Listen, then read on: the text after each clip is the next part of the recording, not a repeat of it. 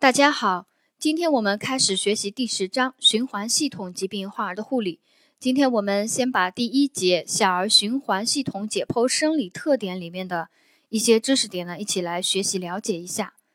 第一个，胚胎发育两到八周为心脏形成的关键期，先天性心脏畸形的形成主要就在这一期，是胚胎发育两到八周是心脏形成的关键期，先天性心脏畸形形成主要就在这一期。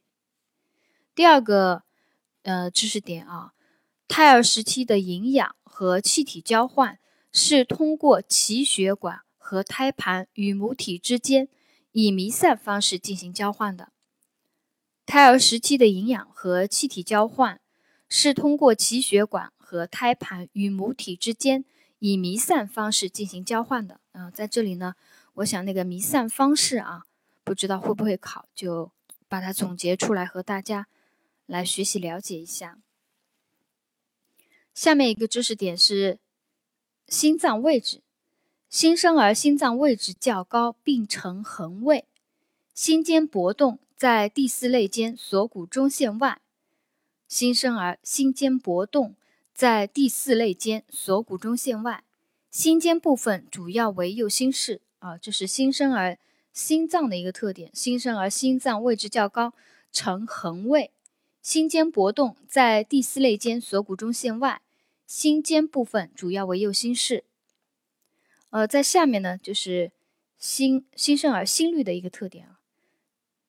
随着年龄的增长，心率是逐渐减慢的。新生儿时期的心率是一百二十到一百四十次每分。新生儿时期心率是一百二十到一百四十次每分。八到十四岁是七十到九十次每分。八到十四岁是七十到九十次每分。最后一个总结的知识点是血压的特点：一岁以以内的婴儿收缩压是七十到八十毫米汞柱；一岁以内的婴儿收缩压是七十到八十毫米汞柱。两岁以后小儿收缩压有计算公式，是年龄乘以二加八十毫米汞柱。两岁以后小儿收缩压计算公式。是年龄乘以二加八十毫米汞柱。小儿的舒张压等于收缩压乘以三分之二。舒张压等于收缩压乘以三分之二。一岁以上小儿下肢血压比上肢血压高二十毫米汞柱。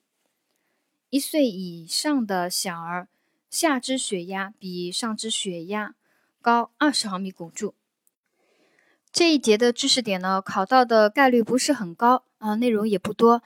今天我们就学习到这里，谢谢大家的收听。